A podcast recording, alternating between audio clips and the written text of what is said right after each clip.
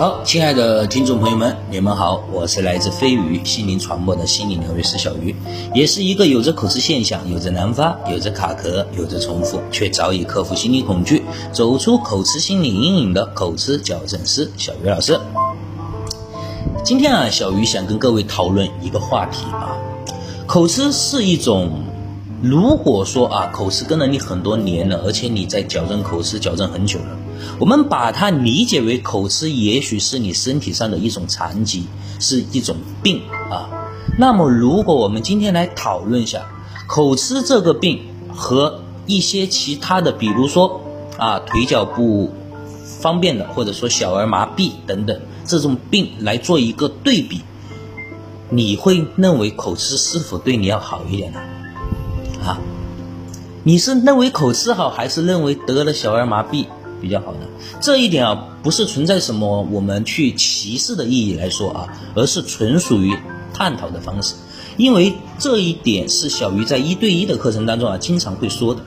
每一次说完这个课程，都有很多学员有很多的感触啊，所以小鱼呢也想在这里跟各位分享一下。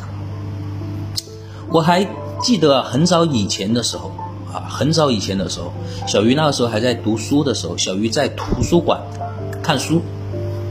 啊，然后在看书的时候，那个时候我们的学校啊有一个学生，她有小儿麻痹啊，她是个女孩子，走路呢一边脚跟一边手是个拖着，而且手还有点乱晃。那个时候呢，也许是属于学，也许是属于学生时代啊，不是特别的理解这种情绪，所以呢，我们也会嘲笑、取笑啊这种。然后有一个场景啊，我现在记忆深刻，真的是记忆深刻啊！大家可以想一想，在图书馆看书这么一个安静的地方，这个女学生，这个有小儿麻痹的女学生啊，她借了几本书，但是她的走路方式，因为她得了这种病嘛，所以她走路方式很奇怪，所以她的走路会发出声音，会发出鞋子踏在地板的踏踏踏踏的声音。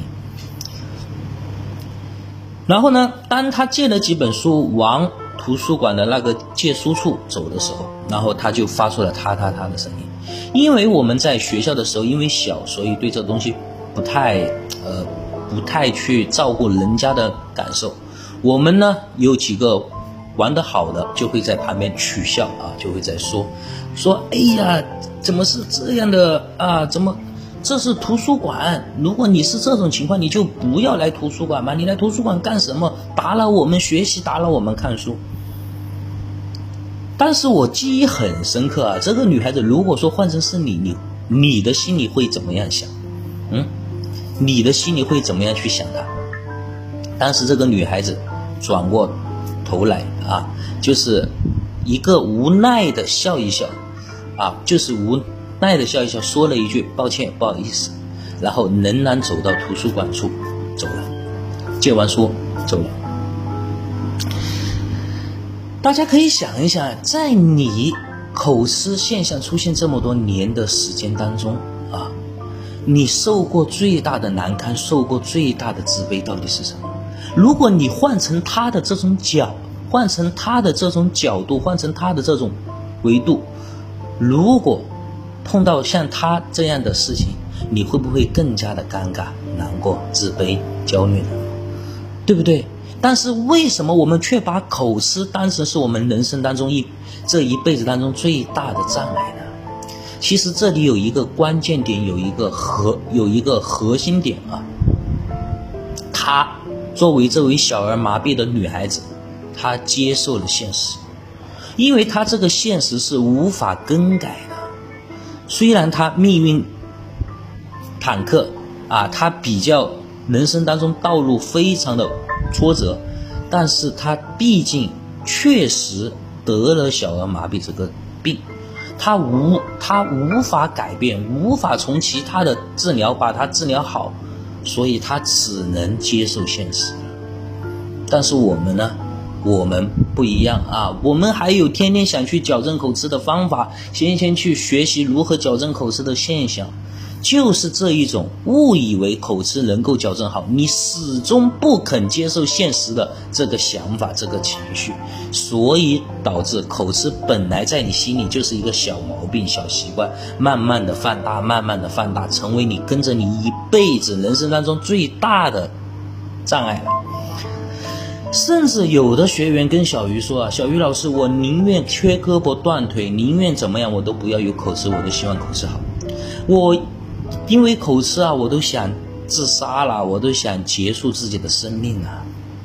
真的有这么难吗？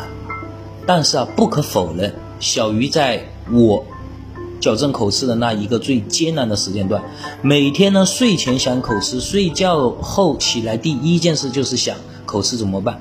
然后呢，上班害怕说话出现口吃下。哪怕下了班了，都开始害怕。哎呀，明天又要上班，怎么办？怎么办？